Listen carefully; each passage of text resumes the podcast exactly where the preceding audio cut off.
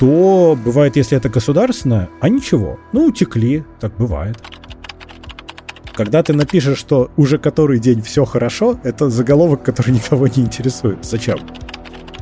То есть сам новостной поток, он бесконечен. Поэтому ты должен еще больше выделяться.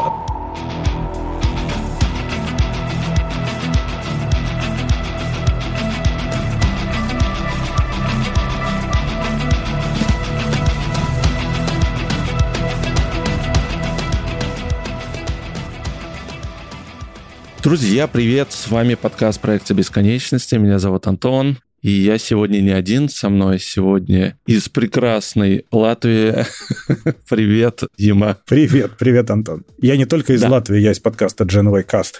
Это обязательно, конечно, да. Мы последний раз с Димой встречались, по-моему, даже ровно год назад, где-то в апреле мы записывались прошлого года. Давно не общались, встретиться, поговорить обо всем. Да, сегодня у нас такой будет и новостной выпуск, и личный, то есть поговорим, что посмотрели, что у нас вообще нового в жизни. И давай, Дим, начнем с тебя. Что у тебя нового в жизни за год у тебя случилось? Ох, у меня за год случилось совершенный завал с работой. Год назад я прямо думал, что я такой счастливый, и мне платят деньги, я не так много чего-то делаю. А теперь я работаю, и это и есть моя жизнь. Довольно тяжелое состояние души. А в остальном, Бухова знает даже, опять можно путешествовать стало. Совсем ковид отпустил, цены вроде немножко исправились. Все поняли, что вроде выдыхаем, и Европа просыпается. У меня сейчас тоже определенные изменения в жизни получается в плане работы. Я продолжаю еще пока на своей трудиться с full-time с 9 до 6. Mm. То есть хожу как инженер, работаю, и получается вечерами я уже занимаюсь, которые ну, моя новая работа, то есть монтирую подкасты, какие-то проекты веду, ну, то есть потихонечку вот хочу полностью в это русло перейти, заниматься фрилансом. Очень тяжело, потому что это и выходные, это вечерами. Подкасты мы с тобой прекрасно знаем, что такое монтировать, чистить. Это, да, это не один час. Даже часовой выпуск может занимать и часов пять, да. смотря какая запись получится. Такие дела. Ну, а так в целом у меня за год что произошло? Я перешел с айфона на пиксель. Ну, слушатели знают. То есть теперь я такой Android. Почему-то вот у меня недавно начало... Я так взял у жены свой iPhone, который я дал после этого 13-ю прошку. Блин, а все-таки Apple все равно даже тот же самый 120 Гц сделала просто волшебно. То есть ты берешь телефон, балдеешь, берешь пиксель, все равно, ну, тоже 120 Гц, но они какие-то другие. Картинка не такая плавная. А, ну это легко объясняется. Это же не, не экран Вот виноват. эти мелочи. Ну да. Ну, не знаю. Ну, пиксель мне ужасно нравится. Я теще покупал пиксель, она хотела Android. Совершенно восхитительный телефон, я был в полном восторге. Я прям даже захотел себе при том, что я живу в экосистеме Apple. Седьмой или прошка? Нет, я вообще 6А покупал, и мне очень понравилось. Прям очень. Я себе хотел сейчас, может быть, взять вторым, просто попробовать. Но второй у меня тоже iPhone, и я не знаю, может быть, возьму погонять. Ну, для работы второй в смысле. Мне кажется, тебе очень понравится именно пользовательский опыт. У тебя будет, по крайней мере, месяц вау восторга. Ну, он мне даже вот так просто понравился, да. Он очень крутой. А насчет плавности, ты знаешь, мне кажется, что это старая штука, связанная с тем, что у Apple максимальный приоритет всегда на отрисовку интерфейса поэтому он просто плавный по определению. Тут дело не в экране, дело в том, как они отрисовывают. У них всегда так было. Да, именно реализацию самой технологии, как да. они это сделали. Но у меня есть моя личная смешная проблема. Я не вижу разницы 60, 120 Гц, 240. Я реально не вижу. Я пробовал, что у меня на телефоне, что на планшете, что на мониторе десктопном, что на нотиках – я не вижу никакой разницы. Я вижу разницу только в игре, когда выше FPS и нету теринга экрана. Все. Это единственное. А когда там люди Интересно. говорят, ой, плавно, не плавно, я реально пробовал. Я взял там свой телефон жены, положил рядом, в одном включил, в другом выключил, скроллю, ну реально никакой разницы. Что вы мне тут рассказываете? Какие-то маркетинговые приколы. Не вижу и все. Нет, есть разница. Ну, наверное. Ну, это да, видимо, личное твое восприятие да, получается. Да. Жена видит, она говорит, есть разница, я не вижу. Но я могу экономить на экранах, я понял в принципе. Потом пришлось мне еще также вот перейти на часы. Угу. А, логично, логично. Самсунговские. Я просто не нашел аналогов, на самом деле, с этим все тоже достаточно грустно на Wear OS, тем более, если ты принципиально хочешь Android, ну, чтобы более-менее нормально тебе работало. Да, здесь Wear OS 3, вот обновиться на 4. В принципе, хорошо, но все равно не то. То есть все равно скучаешь по Apple Watch и понимаешь, что там как-то все это было, ну, это просто работало. Здесь что-то не работает. Мне даже не очень нравится круглый чисто дизайн. квадратные, они более такие практичные получаются. Даже те же самые приложения на VROS, их там по пальцам руки можно перечислить, ну, которые у меня там стоят и которые мне нужны. У меня нету нормального планировщика задач, таск-менеджера. Uh-huh. Да, там есть Todoist, но я им не могу пользоваться. Microsoft не спешит. Элементарно Телеграма нету, то есть э, адаптированное приложение на VRS. В бета-режим, может быть, слышал, сейчас WhatsApp только выпустил. Почему разработчики не идут туда? Для меня огромный вопрос, но, может быть, у тебя есть ответ. Конечно, у меня есть ответ, потому что когда ты работаешь в гугловской экосистеме, ты не знаешь, чего отчебучит Google через год. Они могут через год взять и просто перестать обновлять эту платформу или сделать новую, несовместимую с предыдущей, или что-нибудь еще такое странное сделать. Когда ты работаешь на экосистеме Apple, то вот у тебя Apple Watch, вот они есть, и они были 5 лет назад, они были 3 года назад и сейчас, и одно и то же приложение в среднем будет отлично работать. Тебе есть смысл инвестировать ресурсы в разработку. Также и на iOS. У тебя четкие гайдлайны, и ты знаешь, что айфоны были, есть и никуда не денутся. А андроидов целый зоопарк. Ты тоже не знаешь, тебе нужно на что таргетить, на какой API level. Непонятно. Либо тебе нужно заниматься какой-то невероятно тяжелой разработкой на все варианты. Я просто отчетливо помню, когда мы занимались геймдевом несколько лет назад еще, у нас тестирование на Apple, вот у тебя лежат, вот у тебя все айфоны доступные есть, причем не надо прям все-все, главное все аспект ратио, чтобы были, и планшеты. А андроидов целый шкаф и все равно где-нибудь не заработает. В этом беда. То есть, если бы Google сами только все делали, было бы легче, хотя у Google неконсистентная политика, так у них еще и все эти вендоры, которые творят вокруг, вообще страшно. Да, да. Я так и понял, что Samsung выгоднее свою экосистему устраивать, поэтому у них своя операционная система. Да. Huawei да. своя, и все. То есть, если ты хочешь, чтобы у тебя нормально работала, покупай там, например, Samsung. Samsung телефон, Samsung вместе будет Samsung, да. Потому что даже у этих часов он потенциал не раскрыт полностью. Это какие-то фишки залочены, потому что у тебя не самсунговский Android телефон. Совершенно верно, да. Потому что они не могут с Гуглом нормально договориться. Все так и есть. А Google там что-то сами придумывают, прикольное, интересное, но на 2,5% пользователей. Ну, типа, пиксель крутой, но тоже у него пенетрация рынка смешная, ну, если посмотреть-то так.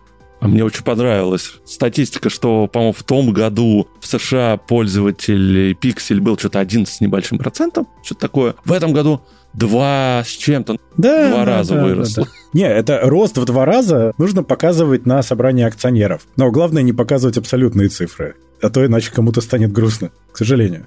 Да, хотел начать тогда с темы такой государственный VPN CDN. Насколько сейчас в государствах есть уже какие-то прецеденты. Про Китай не будем говорить, что у них там свой firewall и полностью там закрытый, можно сказать, интернет свой. Именно как ты относишься к идее, когда вот каждое государство, у него будет свой VPN, свой CDN, это, на самом деле, прям очень плохая идея, на мой взгляд. Я прям вот... Вот неважно, какое государство, совершенно безотносительно к его режиму, местоположению на карте, чему бы то ни было. Это не может быть государственное, потому что, во-первых, это отрицает абсолютно естественную конкуренцию на рынке. А раз это отрицает естественную конкуренцию на рынке, оно будет некачественное и на отвали. Это первое. А второе, что государственные спецслужбы, как бы ты к ним ни относился, по идее, в Европе ты к ним относишься в среднем нормально, потому что ну, они тебя берегут скорее, чем что-то плохое делают. Нету какой-то негативной коннотации у слов полиция или что-то такое но при этом ты не хочешь свои данные им отдавать за просто так. Типа, зачем?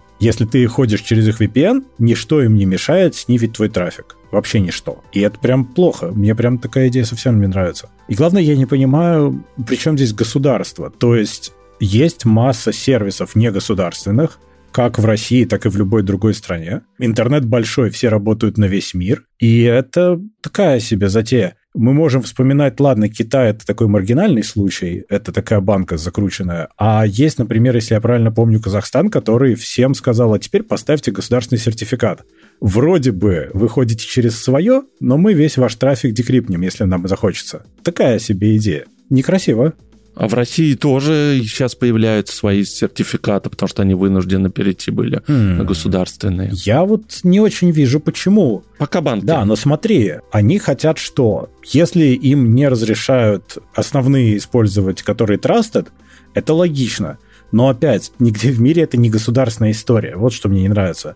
То есть я всегда за то, чтобы это было в руках регулируемого, но частного бизнеса тогда это намного более конкурентная среда, в которой можно сделать что-то хорошо. Ну да, где роль государства дать лицензию. Конечно, и контролировать, потому что контроль за качеством и надежностью услуг. То есть вот, например, мы берем Европу, у тебя есть GDPR. То есть, если у тебя утекли данные, у тебя четко написано, сколько у тебя есть времени на оповещение, на реакцию, какая должна быть реакция, как оценивать сложность, глубину проблемы и какие решения могут быть, и что с тобой будет, и насколько тебе будет больно во всех частях тела, если ты не сделаешь как надо, и какие будут штрафы.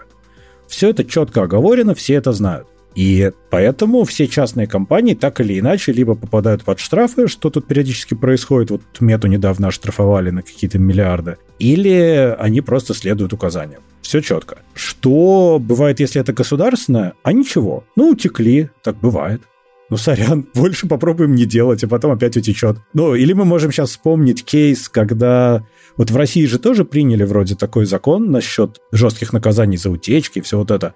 А потом у ВК, по-моему, сейчас, да, утекли, и они такие, 60 тысяч рублей. Класс, супер. В Европе это были бы миллионы евро. Миллионы, реально.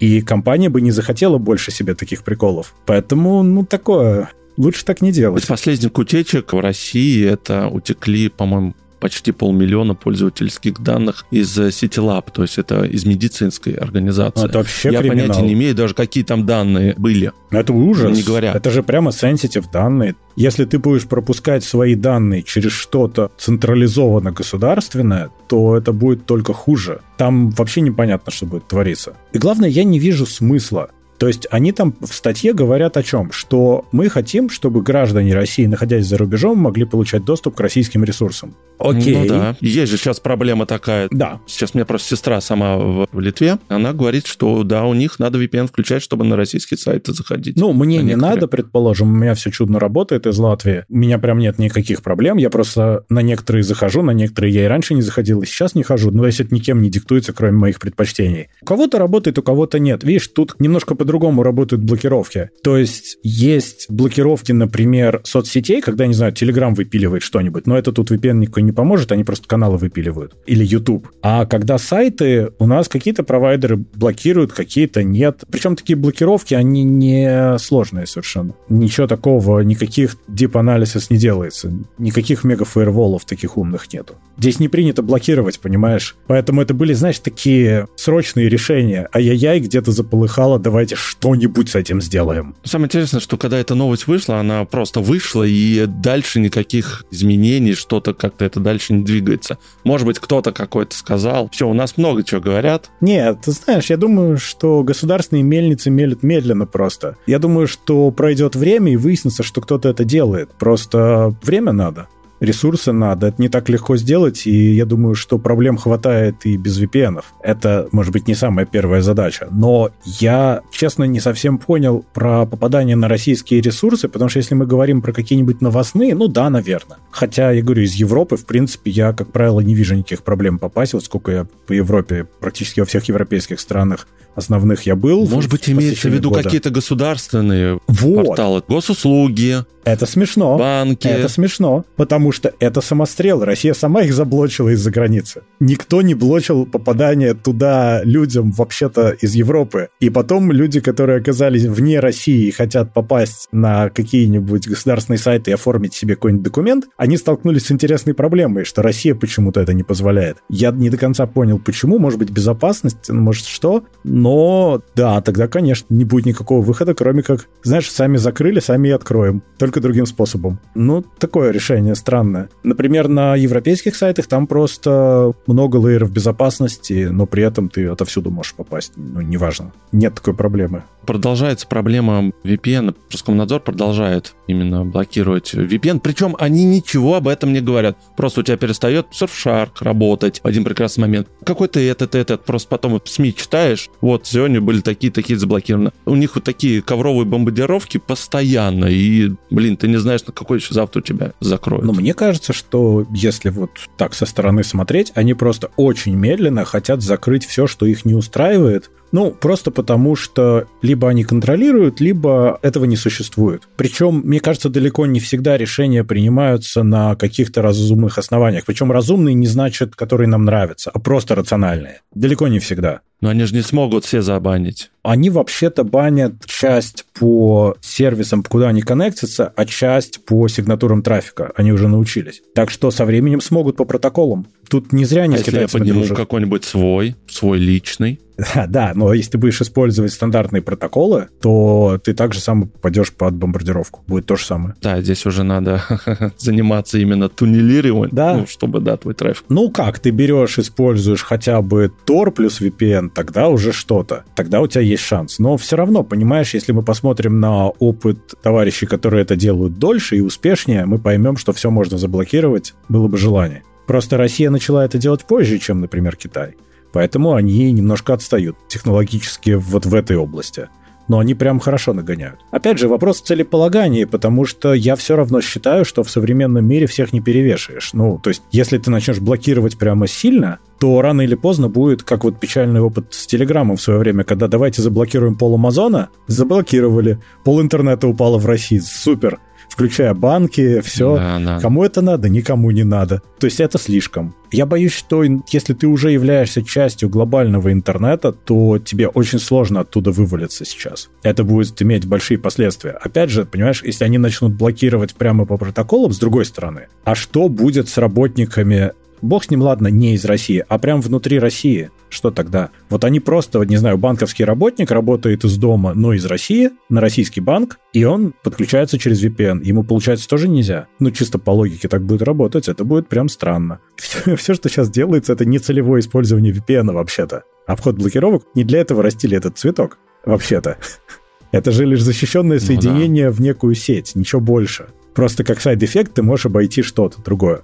Если по первичному целеполаганию, так, собственно, работе помешаем. Тоже вроде, наверное, никто этого не хочет. Так о том и речь, что я не вижу какой-то четкой цели. То есть для чего это делать? Да, не хотим, чтобы вы обходили блокировки те же самые, да, не хотим, чтобы вы там в Твиттеры в Инстаграме, Фейсбуке, если что, запрещенная экстремистская организация в России. Очень, да. У меня есть плохой и хороший ответ на это. Они, конечно, не хотят, чтобы обходили их блокировки, безусловно, иначе зачем они их блокировали? Ну так, прагматично, если посмотреть, да? Смысл тогда, если все могут обойти, а зачем занимались этим? Не старались даже, а зачем вообще огород городили? Нравится нам огород или нет, опять же, это совершенно не связанный с этим вопрос. Но есть еще и другой очень прагматичный вариант, они просто не могут остановиться. Они же не могут сказать, что прийти к начальнику и сказать, все, господин начальник, мы все сделали, увольняйте нас, нам больше нечем заняться. Они работают. Насчет того, что сейчас ФНС взялась за блогеров плохо платят налоги. Ты, может быть, да, слышал. Я видел и Задержание слышал. Блиновской, да, да, да. что там почти на миллиард рублей. Слушай, ну это же не смешно. налогов. А это прецедент. Сейчас есть черный список ФНС, которые уже в какие-то блогеры уже попали.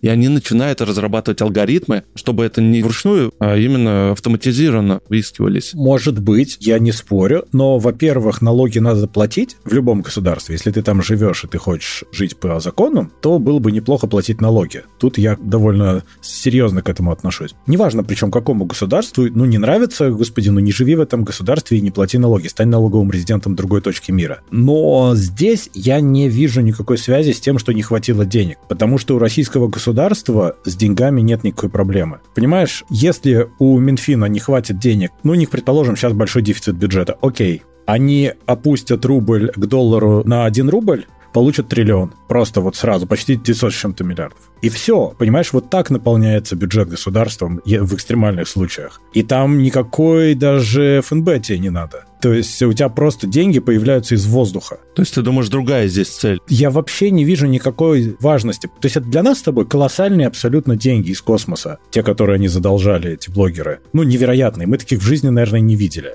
но при этом для государства это ну какой-то ничтожный объем, о котором нет смысла время тратить даже. Я думаю, что на самом деле за них давно уже взялись, еще до всяких проблем других, и просто сейчас домололи. Я думаю, что это просто да, налоговая, да. которая просто добралась до того, чтобы понять, как они делают. А блогеры-то эти, они же молодцы вообще. Они же просто делали несколько ИПшек и гоняли деньги туда-сюда между ними. Но это же детский сад. Кто ж так делает-то? Это же просто смешно. От налогов так не уходят. Взрослые дяди и тети делают иначе. Так нельзя. Но мы не будем сейчас схемы рассказывать. Нет, ну, конечно, нет. Но я думаю, что, понимаешь, при всем отношении плохом, хорошем к чиновникам, я не думаю, что там сидят глупые люди. Я считаю, что там сидят вполне себе адекватные профессионалы. И глядя на это, я думаю, что они похихикали и прихлопнули. Ну, просто до них дело дошло. А ты прав насчет того, что этим занимались давно. Был же еще закон о блогерах, когда ты должен был регистрировать, да? если у тебя там сколько, больше трех-четырех тысяч А, нет, другое. Это про государственный контроль. Это было не про налоги, это было про да, то, что... Да, тебя... но они хотели их посчитать. Да, чтобы ты стал СМИ. Это тогда ты становишься СМИ, и на тебя распространяются регуляции, связанные со СМИ. Это не про деньги, это про контроль и про ответственность. А здесь чистые бабки. А бабки это налоговые, им вообще фиолетово на политику, по-моему, налоговые, у них свои KPI. Им нужно состричь столько-то овец, они стригут. Ну да, источники не важны. Конечно, конечно. И я не думаю, что им пришла разнарядка, типа, добудьте нам в бюджет 3 миллиарда. Да ну, вряд ли. Просто у них вот подошла необходимость, подошли вот эти вот таски в туду-листе, и они добрались до этих ребят. Мы же не знаем, может быть, они до этого, например, не знаю, каких-нибудь автослесарей шерстили, я не знаю, кого-кого угодно, понимаешь?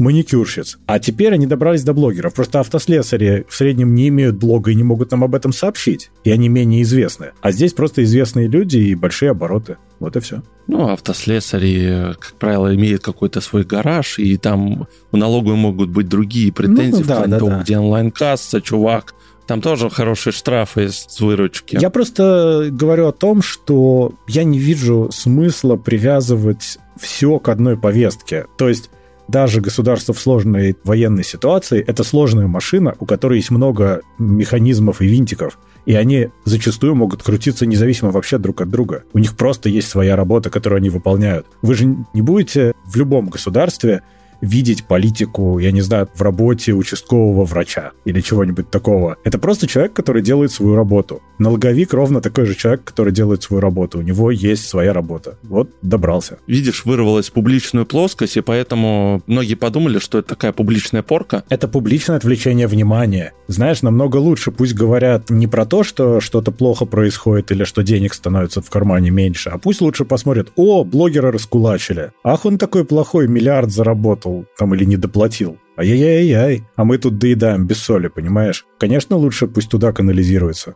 Может быть и такой эффект, но я думаю, что это просто налоговое. Вот прям я не склонен тут искать вторых смыслов никаких. Давай поговорим теперь про историю потребления, про онлайн-магазины. Я тут давно уже просто хочу еще сделать выпуск с владельцами Озона, Вальберес, крупнейших маркетплейсов, Яндекс uh-huh. тот же самый в России. И очень интересно вообще, как там себя сейчас чувствуют бизнесмены. Ты, наверное, тоже читаешь российские СМИ и видишь, что у Альберес какой-то очередной скандал, либо что-то происходит, недовольные сотрудники еще и так далее, и так далее. Мы сегодня не об этом. Да. Как мы стали потреблять. Вот у меня есть друг, вот он живет в деревне. То есть ему до города 150-200 километров. Машина есть, ладно, окей, можно съездить в ближайший город, что-то купить. И вот к ним в поселок на 2000 человек приходит Озон. И это абсолютно полностью меняет картину потребления. Все, он теперь практически все может заказать себе и ему привезут. Это же круто, что вот сейчас практически любую деревню можно прийти и у тебя цивилизация пришла, есть интернет, ты можешь заказать, тебе привезут. То есть логистика развилась до такой степени, потому что года два назад очень сложно было об этом представить. Угу. Хотел тебя спросить, как у вас с потреблением? Про еду не будем говорить. Я знаю людей, которые едут чуть ли заказаны каждый день, и они на этом живут, потому что не хотят готовить. А именно какие-то товары повседневного спроса, даже не электронику, а купить там то же самое мыло, ножницы через Marketplace. У нас, если говорить про Латвию именно, то на самом деле заказ еды, не только еды готовой, но и продуктов в магазине. У всех крупных магазинов есть просто онлайн-магазин, где ты можешь себе накидать корзину, и тебе ее привезут быстро, ну там в тот же день, почти сразу. Очень удобно. Я, правда, не очень такое люблю, но это уже я старенький, мне нравится помидорчики самому выбирать. Так, повседневного потребления, ты знаешь, я, опять же, я не очень люблю заказывать такие вещи. Я, в принципе, в Латвии не очень люблю заказывать, потому что мне не нравится, как делается сам онлайн-магазин. Опять же, может, я просто старенький, но у меня нет ощущения вот стопроцентной уверенности, что то, что я заказал, это оно и есть. Я люблю вещи посмотреть глазами. У меня бывает так, что я их посмотрел глазами, а потом я пошел, заказал и мне привезли. Это да. Да, я так тоже делаю. Это более такая дорогая покупка обычно. Ну да. А мелочи, я просто люблю еще импульсивные покупки. Но в целом у нас с этим нет никакой проблемы. То есть у нас нету никаких централизованных маркетплейсов практически. У нас у каждого магазина есть свой онлайн-магазин, и ты можешь купить все что угодно, вплоть до стройматериалов, и тебе привезут. А, кстати, мебель мы обычно не смотрим. Я сейчас ну, слушай, а тот же Amazon, это разве не маркетплейс? Amazon в Латвии это не очень хороший experience, потому что у нас нет Амазона. То есть он поедет из Европы подальше, то есть из какой-нибудь Франции, Германии, он будет ехать 2-3 дня, ну, тоже там может быть разные интересности. Растаможки, конечно, не будет, потому что это ЕС, но далеко не всегда это оправдано, потому что доставка может стоить дополнительных денег, она пересечет 2-3 границы. И за это далеко надо ехать, заплатить. да, и получается, что иногда нет смысла. Иногда есть смысл отложить и поехать в следующую поездку просто купить. Другой вопрос, что очень смешно, что приезжая в какую-нибудь страну европейскую, ты понимаешь, что вот, например, да и не только европейскую. На самом деле по Европе с магазинами становится все кислее, потому что как раз-таки люди не ходят в магазины за вещами, как правило. То есть я хотел сейчас вот в Лондоне, я геймпад хотел. Тупо нет практически магазинов, где посмотреть пойти. Они не нужны, все все покупают на Амазоне или на других местных онлайн-площадках. Мне говорят, ну а что ты паришься, господи, закажите, сейчас через час в гостиницу все привезут и все. Неважно, ты там в гостинице или в квартире живешь, тебе просто привезут.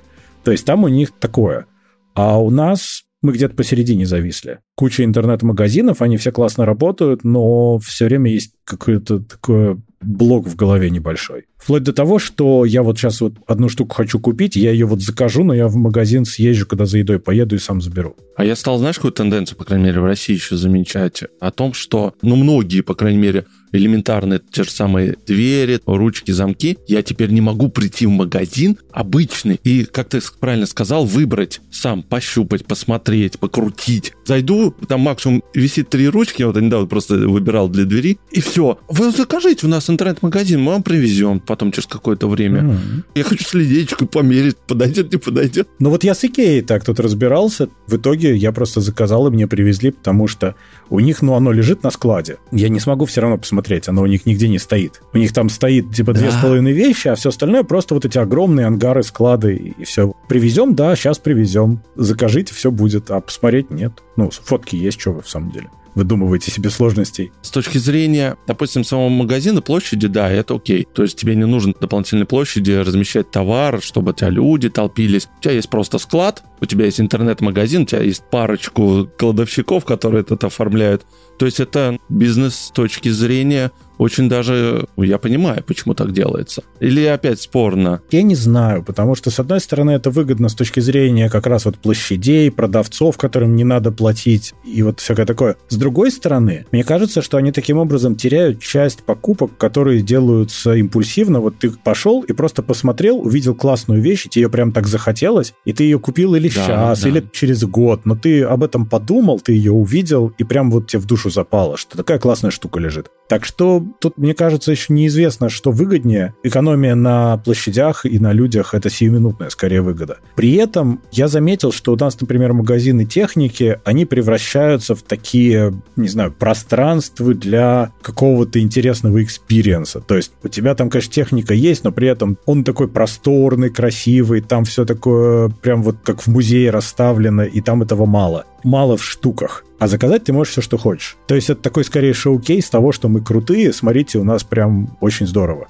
скорее больше на бренд даже работает, чем на реальные продажи. А есть у вас что-нибудь типа Авито, ну, где там барахолку можно? Ну, барахолка — это Facebook Marketplace, экстремистский в России. Это просто обычная барахолка. Там объявления, у нас еще есть местные сайты объявлений, но в целом это Marketplace просто. Он вообще прям живее всех живых, там какой-то невероятный движ происходит. Если мне что-то надо продать, я там скидываю. Очень в принципе, удобно. быстренько, да, все улетает? Ну, достаточно, да, да, да. Там же ты показываешь еще и локацию, где ты, если ты хочешь, чтобы тебя забрали, или ты где-то встретиться можешь, или что-то такое, очень удобно. То есть там все вполне прозрачно, плюс там виден твой профиль, как бы понятно, с кем вообще дело иметь. Рейтинг, наверное, какой-то есть, да? Там отзывы можно А в теории, да, я об этом узнал только недавно когда мне один поставили. Mm-hmm. А так я не знал, что они там есть, честно говоря. Не, я не то чтобы часто им пользуюсь, но он очень активно живет. Я вижу, что какой-то движ постоянно происходит. Но мне кажется, что в этом плане Россия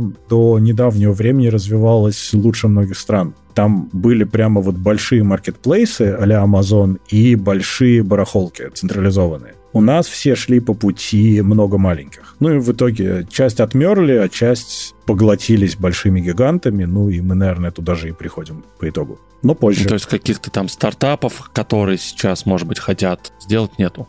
Есть они есть, но им невыгодно, они умрут. В Европе, на всю Европу у тебя уже есть Facebook, у тебя уже есть Amazon, и, в принципе, еще там парочка мест, и больше тебе ничего не надо. А в Латвии, например, нет смысла делать, тут людей нет. Тут население Латвии 2 миллиона, о чем мы говорим. Как бы бизнес не сделаешь. Ну, если только на ЕС, да, распространять. На ЕС, все. да, но там, я говорю, вот эти гиганты, и тебе нужно сделать что-то прямо очень классное и очень много денег туда ввалить, чтобы это заметили. Потому что, опять же, у людей, мне кажется, что они воспринимают какие-то места как места по умолчанию. У них там стоит на телефоне приложенька, ну и, и все. Зачем им думать еще? Ты их не затащишь в третье место, я это имею в виду. Да, но у нас, понимаешь, еще какая проблема есть? Вот я почему у Авито там вспомнил тот же самый барахолку. Они там всеми способами, способами стараются как-то защитить покупателя, что, допустим, деньги переводятся после того, как ты уже вскрыл посыл. А, eBay, конечно. Вот, ты мне напомнил. Вот, eBay, да, да, да, да.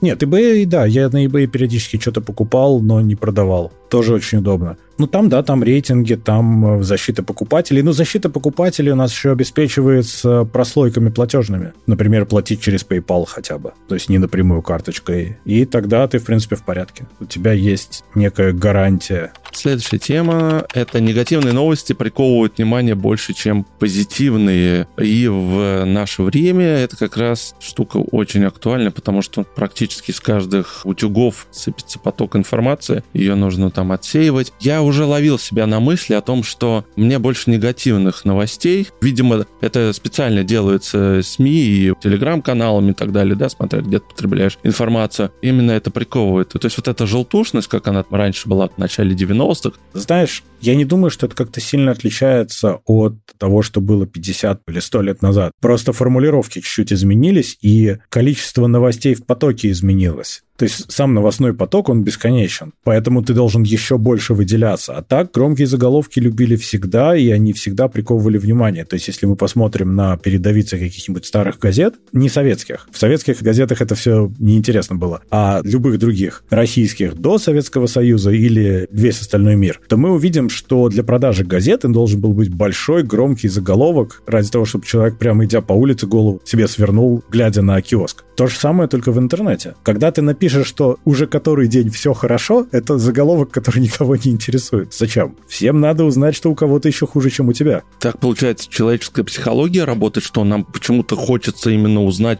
что что-то случилось в этом мире. Адреналина не да. хватает. Ну да. И кроме того, понимаешь, ты же не будешь читать новости, что у тебя все плохо. Про себя ты плюс-минус все знаешь. Но зато ты прочитал, а вот там в 500 километрах от тебя вообще жесть происходит. Ты такой, о, круто, а я еще еще живой. А у меня, значит, и деньги есть вроде, и, не знаю, бомбы на голову не падают. Уже неплохо. И как-то самоутвердился вроде. Да, если у тебя уровень эмпатии не зашкаливает, что то так более-менее нейтрально к этому относишься или вообще пофигистично. А есть люди, у которых уровень эмпатии просто сверх, что то там в фильме настолько распереживался, заплакал. Да, ну тогда ты просто игнорируешь этот поток. Ты в какой-то момент начинаешь от этого выключаться, потому что ты не вывозишь вот это все смотреть. Я думаю, что это просто попытка по повысить продажи и клики, она была всегда. Мне это напоминает трейлеры к фильмам. Часто трейлеры имеют мало общего с фильмом, но они прям яркие, все взрывается, все очень такое активное. Ну вот то же самое, заголовки вот ну, так же работают. Нужно приковать твое внимание, а дальше глядишь и заинтересуешься. А может и нет. Просто человек так устроен хочется на что-то яркое вестись. А потом эскалация повышается, повышается, ну просто потому что ты уже повелся на одно яркое, на другое, значит, надо в следующий раз в два раза больше тебе дать или в три раза больше, а то ты же не заметишь. А ты как-то контролируешь свой дом скроллинг? Да-да-да, ну то есть не один дом обрушился, а уже пять домов обрушилось. О, что-то новое. Вот так. Иначе ты не заметишь, потому что ты будешь скроллить бесконечно. Опять же, да, все нас приучили, что можно скроллить бесконечно. Что Твиттер, что даже Телеграм ты можешь скроллить из канала в канал. Ну вот, сидишь и читаешь. Как у тебя происходит потребление новостей? Телеграм это может быть Твиттер тот же самый или RSS по старинке. Много еще кто пользуется. RSS, кстати, да. Но в первую очередь это Твиттер. Я подписан на тех людей, которые мне интересны, причем я отписываюсь или подписываюсь, исходя из репутации. То есть, если я вижу, что человек раз за разом ловится на каком-нибудь новостном подлоге, я от него отпишусь в любом случае. Ну и наоборот. Второе это Telegram, но опять же очень отфильтровано, потому что ну невозможно. Но я стараюсь читать несколько источников просто потому, что я прекрасно понимаю, что какими бы люди не были потенциально приличными, они все равно где-нибудь поведутся или скажут неправду или что-нибудь. Я просто стараюсь смотреть со всех сторон, насколько я могу, чтобы да, в голове формировать картинку. Ну и плюс мне очень нравится, есть такая приложение «Артефакт» называется, которая формирует ленту по твоим предпочтениям. Ты говоришь, что тебе интересно, потом ты по мере того, как ты читаешь ленту, она тебе делает просто из кучи-кучи сайтов подборку. И ты в зависимости от того, что читаешь и что ты отмечаешь, она тебе корректирует подборку постоянно и она делает ленту, которая тебе реально будет интересна. Но, опять же, никто не отменяет несколько источников, но это такой удобный способ быстренько посмотреть, что тебе может быть интересно хотя бы, чтобы дальше поразбираться. И тут буквально весь интернет, я так понимаю, что это проблема вообще массовая, не только в России, я имею в виду, а и по всему миру, о том, что стали задумываться, говорить, слушайте, да, с одной стороны, вот есть крутая машина, электрокар Тесла, все компьютеризирован, планшет, физических кнопок практически нет стали говорить, что не хватает этих ощущений, что хочется кнопочек, что вот отключаешь кондиционер, включил именно. Регулировка громкости на том же самом руле. Uh-huh. Штука удобная, а вот именно сенсорное управление, оно больше водителя отвлекает. Тебе нужно кучу меню пройти. Туда-сюда что-то, дай бог, включить, выключить. Насколько ты видишь в этом проблему и вернутся ли автопроизводители к классике? Мне кажется, они возвращаются. Тесла — это, во-первых, хороший компьютер и плохая машина. Во всяком случае, я так считаю. Это гаджет на колесиках. А что касается автопроизводителей, у них был такой заход странный, когда давайте мы уберем все кнопки, оставим только сенсорные, и там, где были кнопки, ну прямо нам нужно, чтобы нажимать, сделаем сенсорные кнопки часто без обратной реакции, без фидбэка. И это было, по-моему, в моделях позапрошлого прошлого года, прямо пик этого всего, был прям громкий крик по всему миру, что так делать нельзя. И даже покупать меньше стали таких машин. Это очень опасно и очень неудобно. Когда ты едешь, неважно, ты едешь в городе, ты едешь на шоссе. Кстати, на шоссе ты, наверное, даже больше можешь посмотреть на экран и почилить, если у тебя там есть адаптивный круиз и все, но это опасно. То есть тебе нельзя отвлекаться реально от дороги, если ты жить хочешь для того, чтобы настроить температуру в салоне или сделать музыку потише. Это никак нельзя делать, мне кажется. В тех же вот китайских автомобилях которые сейчас э, в России только остались из брендов. Там есть, например, кнопочка такая, что ты во время вождения не пользовался тем же YouTube, но ты ее можешь выключить, и тогда можешь пользоваться во время вождения. Слушай, дружище, это китайцы, потому что ни в одном нормальном автомобиле YouTube на ходу тебе недоступен. Принципиально. Так же, как и все да, остальное. Да. И это не обсуждается с, с автомобилем. Автомобиль не согласится. Это так же, как у меня машина не будет разгоняться, если кто-то не пристегнулся. Ты будешь ползти. Ну и вот такие штуки. Элементарная безопасность. Конечно, ты, будучи человеком, можешь сделать глупость, и ты потом об этом жестко пожалеешь, но будет поздно. А виноват будет в первую очередь автопроизводитель, ну, как минимум в Европе. Да и в США наверняка, и во многих странах. То есть, конечно, водитель тоже, но автопроизводитель-то вот он сделал опасную штуку-то. Ну и плюс, понимаешь, у тебя есть такая штука, как моторная память. То есть ты, когда едешь, ты же не задумываясь будешь включать кондиционер или переключать треки, или, я не знаю, теплее, холоднее, громче, тише. Поэтому вот эти вот все тактильные крутилочки — это то, что надо. Люди же, у них же пальцы заточены под это. Там же вот эти вот разделители даже между кнопочками в определенных конкретных местах делаются в машине, чтобы ты не глядя мог нащупать. И это вот эргономично и безопасно. Все остальное от лукавого. Ну, come on, можно вспомнить, что ты в Тесле будешь включать с экрана. Примерно все. Но это же глупости, даже дворники, но это же смешно. Но как ты можешь в ливень, вот реальный кейс просто вот, Еду по шоссе по автобану в Польше, в Германии начинается страшный ливень. Вот у меня был реальный кейс, когда ливень такой, что я ничего не вижу. Ну реально видимость метров 15. Еду буквально по приборам, потому что адаптивный круиз и машина видит полосу. Я еду медленно.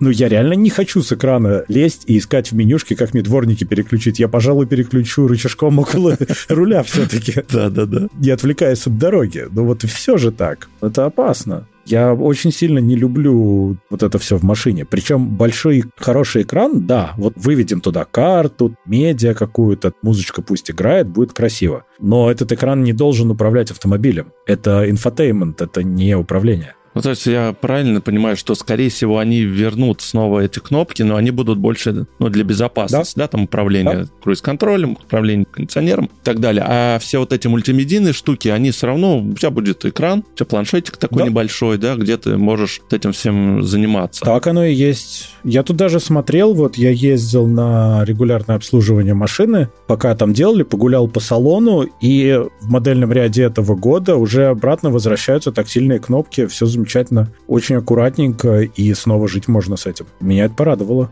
А как, на твой взгляд, будет ли такая тенденция, что все равно вот какие-то фишки будут залочены, и тебе нужно будет по подписке их разблокировать? Или тоже уйдет вот это все? Ох, слушай, это какой-то вечный разговор в том плане, что эти мнения, они постоянно меняются, и это можно разговаривать очень много.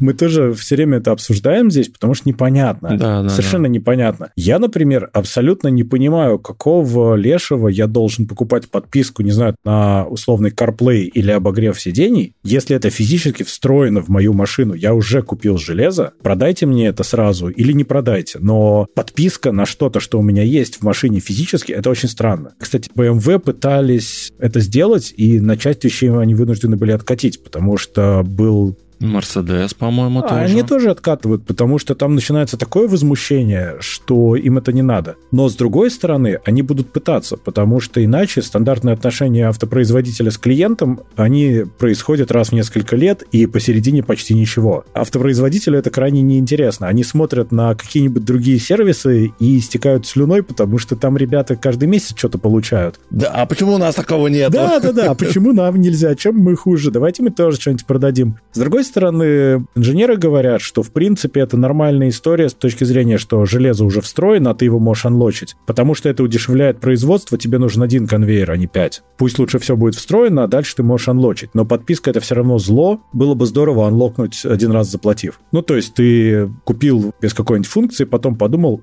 хочу заплатил, она у тебя появилась. В принципе, такой вариант, да, окей, так можно. Это особо не отличается от того комплектации, которую ты берешь. Да, ты просто потом самое. решишь. У тебя есть такая опция решить позже, что, в принципе, наверное, угу. может быть хорошо. Слушай, а это очень разумно, это вот даже хорошо, да, я действительно, когда я уже покупаю машину максимальными, то, что у нее есть, просто я могу решить позже, когда я захочу себе те или иные функции подключить. Но это же круто. А не так я должен менять машину, чтобы у меня появился адаптивный круиз-контроль. Да? Тот же самый. В принципе, у тебя железо может быть уже встроено, это дешевле. А потом ты анлокнул. Да, у тебя, может, в момент покупки, я не знаю, денег не было, чтобы все купить, а ты подкопил и добавил. В принципе, обновление прошивки или даже просто анлок удаленный и все. Я думаю, что это... А производителю это не будет накладно о том, что они сразу продают каждому дорогие версии? Я не знаю, честно говоря. Мне кажется, нет, потому что само железо стоит не очень дорого. И производство будет дешевле. Тебе не нужно будет производить 10 модификаций машин и все 10 шипить в какой-нибудь дилерский центр. У тебя будет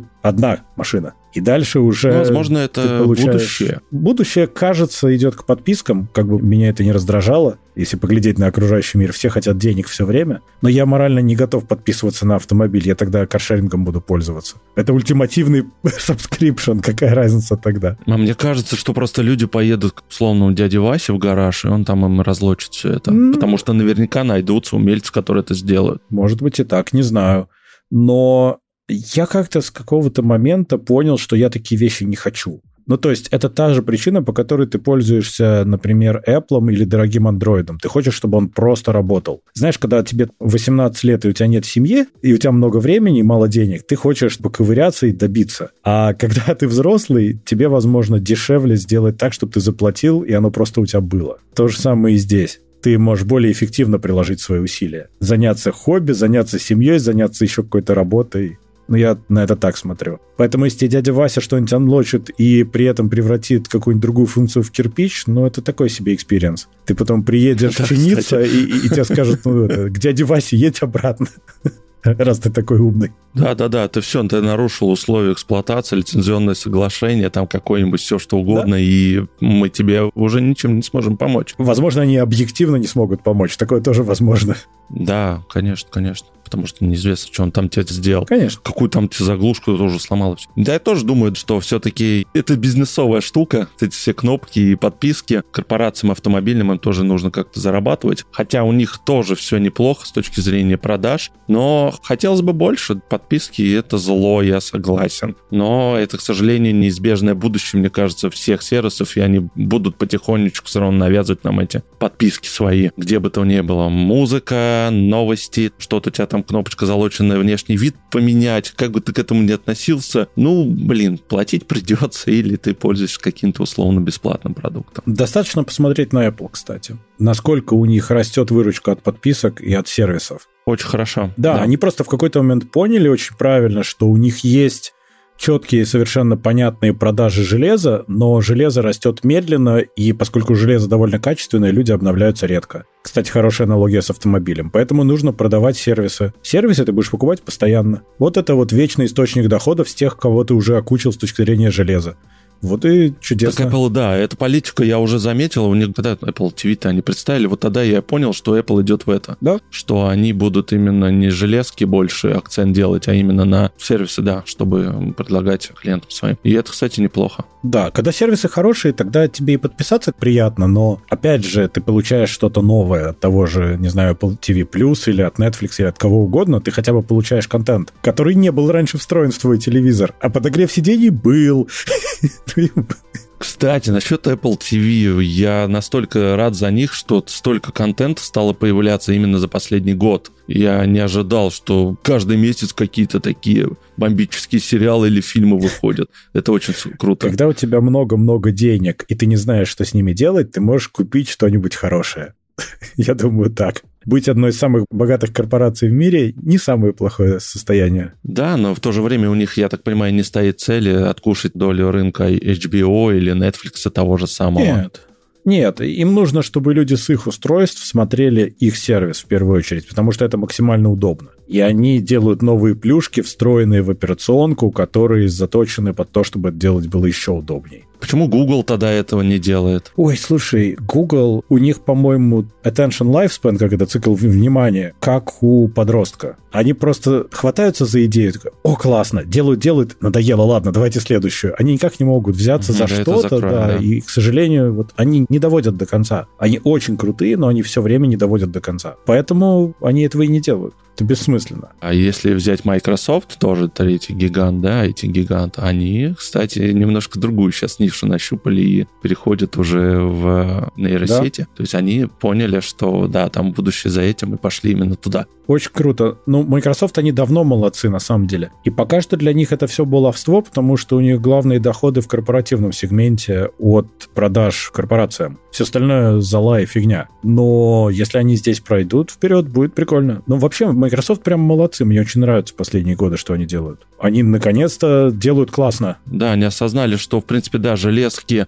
у них есть, да, у них же там Surface, те uh-huh. же самые, они их выпускают, да. Вот ты все правильно сказал, это именно корпоративный сегмент, они больше не нацелены на массовый рынок. Но, если честно, я не совсем понимаю, что вот они хотят с этими нейросетями, да, они их сейчас там внедряют, экспериментируют, как они будут монетизироваться. А никто не Или знает. будет, как думаешь, подписка? Они сами не знают. Но сейчас уже есть подписка на чат ГПТ, например. Mm. Никто не знает. Я думаю, что они сами не знают. Идея в том, что надо сначала вбросить, а потом посмотреть, что прилипнет. У них есть какие-то идеи, например, они уже в поисковую выдачу через Bing, вот через чат ГПТ плюс Bing, да, они пихают рекламу, например. Хорошо это или плохо? Ну, большой вопрос. Кто-то этим пользуется? Да ну, вряд ли. Тут была смешная шутка, я забыл где, что мы прошли полный круг, сейчас же ты можешь у чат ГПТ того же спрашивать, и он тебе ответит на вопрос, а то, что в винду, они тебе встраивают, по сути, умного ассистента, типа скрепочки из старого Word. Ну, по большому счету, это так работает. Ну вот, что мы прошли полный круг, и раньше был DOS, где ты писал понятные команды, получал очевидный результат,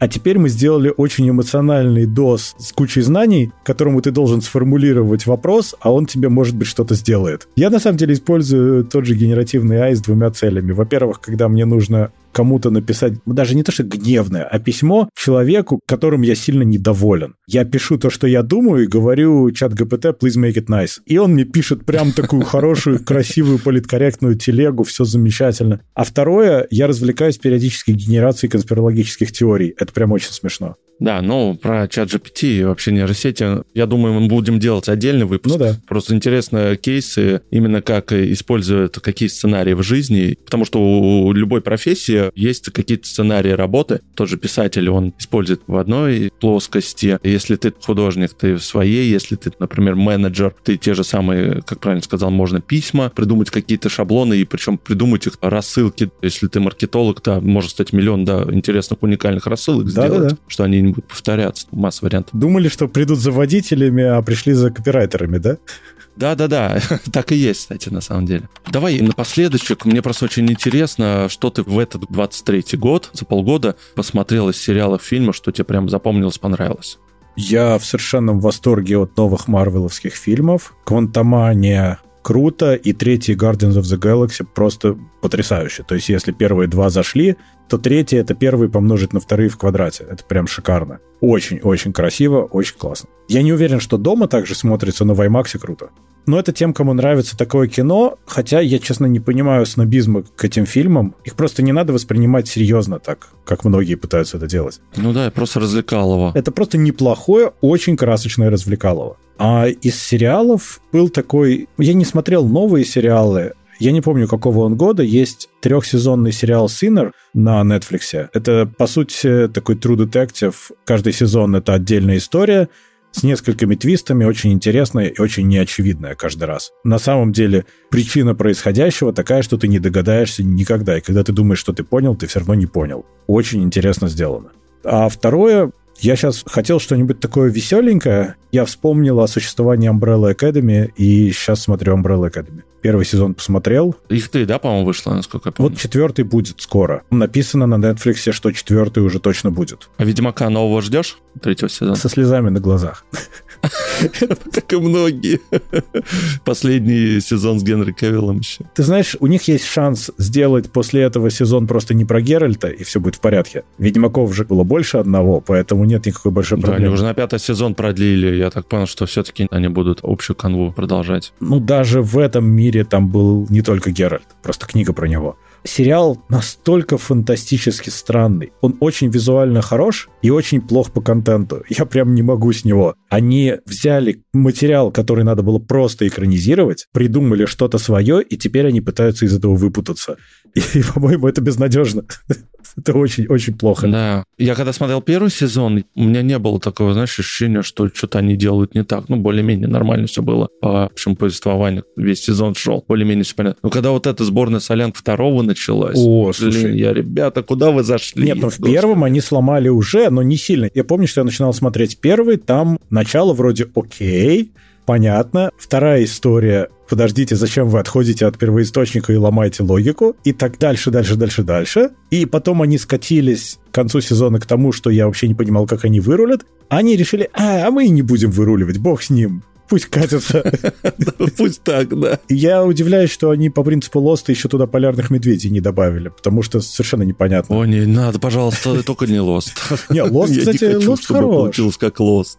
Нет, Лост хорош, но не концовка. Вот, кстати, концовка мне понравилась. У них там посередине чуть проседала, а мне как раз идея понравилась. Но, да, это на любителя. Но они ответов так и не дали с этим дымом. Откуда он взялся? Что Нет, это такое? про дым был четкий ответ, кто это. Ну, это глупо все равно как-то дым, там все было объяснено. Другой просто нравится тебе это или нет, но они пришли к вполне понятной идее. Другой вопрос, что она банальна. Идея чистилища, она банальна, но все-таки кстати, по этому поводу я решил Дарк еще пересмотреть. Когда куда-то еду, я в самолете Дарк смотрю. Дарк великолепен совершенно. У меня был скачан, я так еще не посмотрел. Посмотри, очень рекомендую. Он очень сложный для понимания, в том смысле, что Главное, никаких спойлеров, но тебе надо на бумажке зарисовывать или смотреть карту сезона, потому что он логически сложен. Там все абсолютно связано, абсолютно без дырок логических. Очень-очень четко все связано, но ты должен замечать мелочи.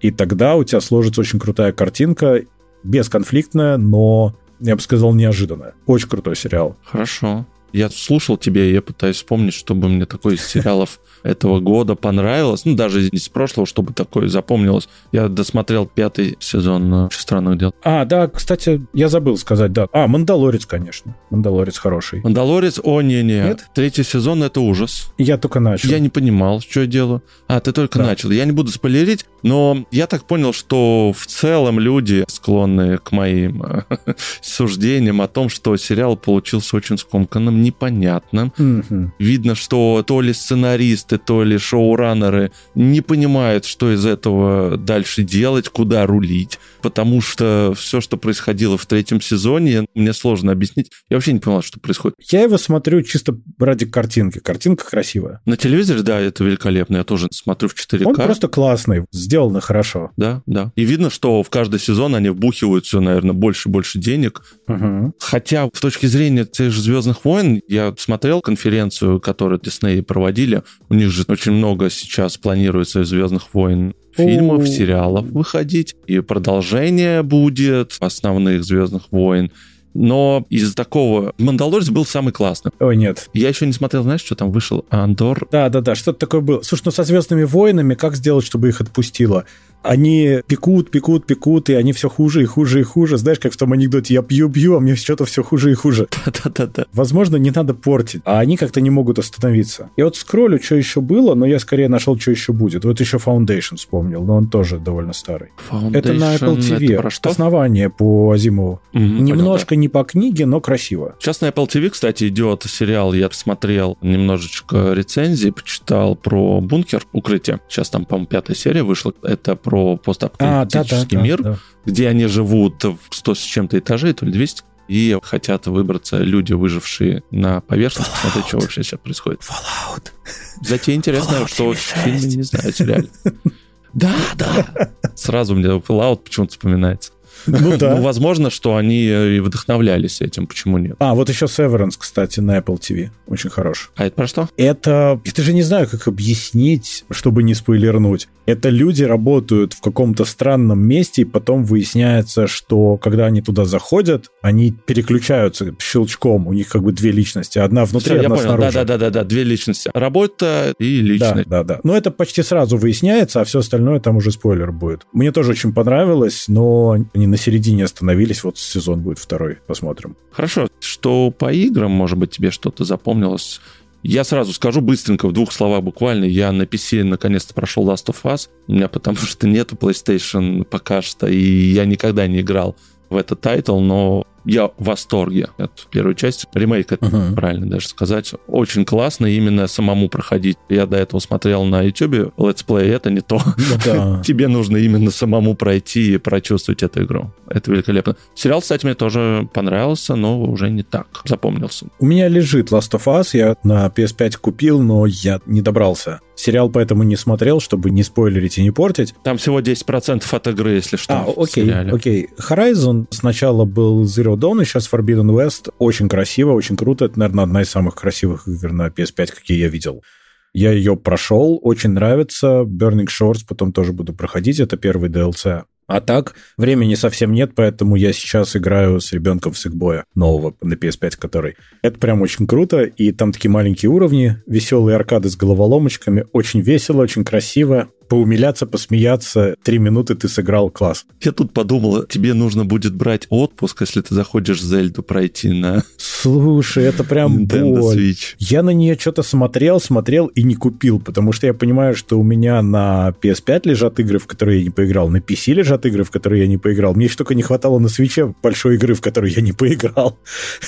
Ну, это просто печально будет, знаешь, поставить на полочку и смотреть, какая она классная тебя ждет. У меня есть один знакомый, который так делает, да. и говорит, вот я потом поиграю. Пока потом не наступило. Я уже сколько лет знаю, так ничего и не произошло. Да, мы с Димой тут еще до записи общались. Мне перечислял список игр, которые пылятся у него уже это и Survivor, новый да. Jedi Order. У меня даже с PS4 игры еще некоторые пылятся. Не распакованные диски даже пылятся. Но мне некогда. Я прям хочу в это поиграть, и в итоге... Ай, не, просто ты прекрасно понимаешь, что если ты сядешь, ты не сможешь 15 минут выделить. Ты просто погрузишься, и ты уйдешь на часы. Да, да, да. Настолько это затягивает, да. Ну, последний раз я играл, по-моему, перед Новым годом. Во-первых, у меня был отпуск, во-вторых, я болел.